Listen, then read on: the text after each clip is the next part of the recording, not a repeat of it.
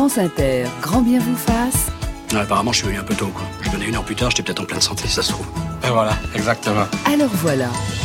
Baptiste Beaulieu, tous les lundis, vous nous proposez une médecine à visage humain. Oui, allez, il y a quelques années, je, je suis amené au domicile d'un malade assez âgé, on va l'appeler Maurice, et qui vient de perdre sa femme d'une maladie pulmonaire. Alors il est là, il me dit, tout me rappelle ma femme, docteur. Je n'ose pas toucher au placard, je sens ses habits, c'est son odeur, je n'ai pas enlevé sa chemise de nuit du cintre, là, regardez sur la porte de notre chambre, j'arrose ses plantes parce qu'elle les aimait et je ne veux pas qu'elles meurent elles aussi.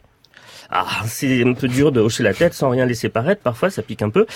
Euh, parce que, vous voyez, c'est dur, mais c'est ce genre de consultation qui réconcilie avec l'être humain. Parce qu'il avait quel âge, Maurice? 84 ans. 84 ans et toujours pas prêt, toujours pas habitué à l'idée que ce qu'on aime sont, un jour ou l'autre, semés perdu, séparé.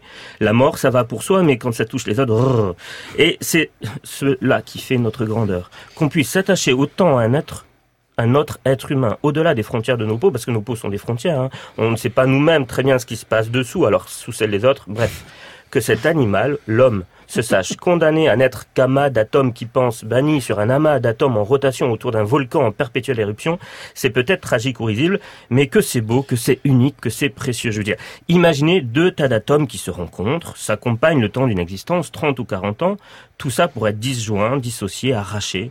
Alors c'est moche, mais c'est aussi à ça qu'on mesure toute la grandeur du genre humain, car enfin, pourquoi faut-il qu'on aime autant tant de gens éphémères? Eh bien, Vladimir Jankelevitch écrivait dans L'irréversible et la nostalgie cette phrase très belle.